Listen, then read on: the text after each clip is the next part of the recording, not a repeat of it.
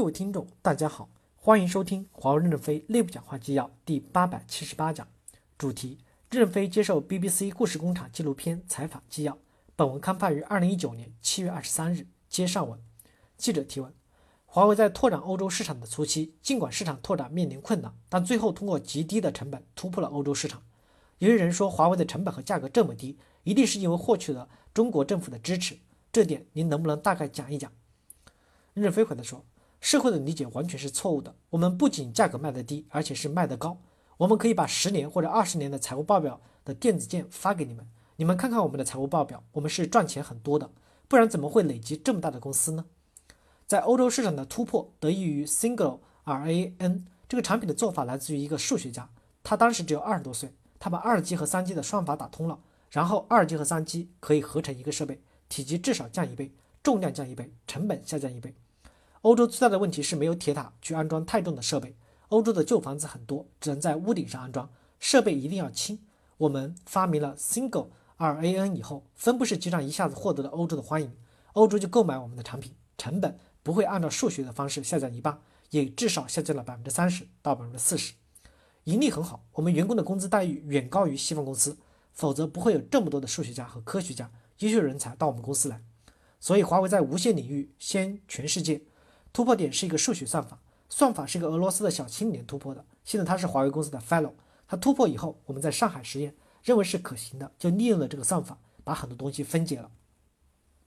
为什么这个算法让我们的公司如此厉害呢？当时的三 G 设备和四 G 设备有三种制式：CDMA、UMTS 和中国的 TD-SCDMA。用这种算法，我们只生产一种设备，可以适应三种制式，这样我们的生产成本大幅度的下降。接下来，垂直系统是多频。为什么多频？运营商在存在七八十年，一段时间分一个无线的频率，大多数的运营商都有十几段的频率，就需要十几根天线对应，才能把所有的无线信号接收。因为我们有这个算法，就把多频打通了，一根天线完成了所有的频率接收。你们可以去参观天线，我们的天线超级的先进，十几根天线变成一根天线的时候，成本下降了，利润赚的很多。这个算法使我们的基站适应了很。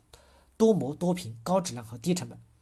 财务报表不能太好，太好了也是不利的。只有加大研发战略投入，才能消耗利润。每年至少投入一百五到两百亿美元，包括加大对大学的支持，这样我们就能把钱投资到未来，并不是把钱都分给员工，让员工变得胖胖的，后然后都不干活，也不是分给股东，大家懒懒的。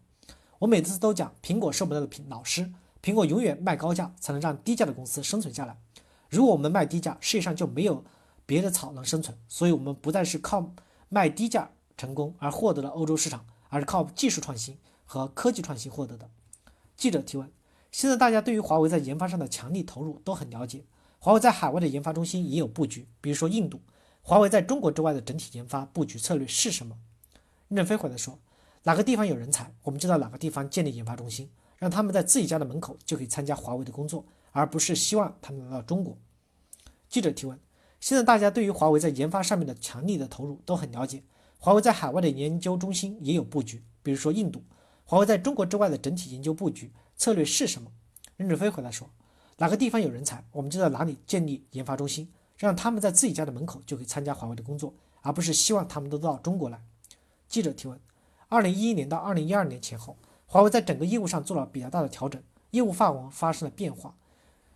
华为的核心业务是人与人的连接，但是连接的设备是普通消费者看不到的。从二零零一年、二零零二年开始，构建面向消费者的品牌，为什么要做这样的业务调整？任正非回答说，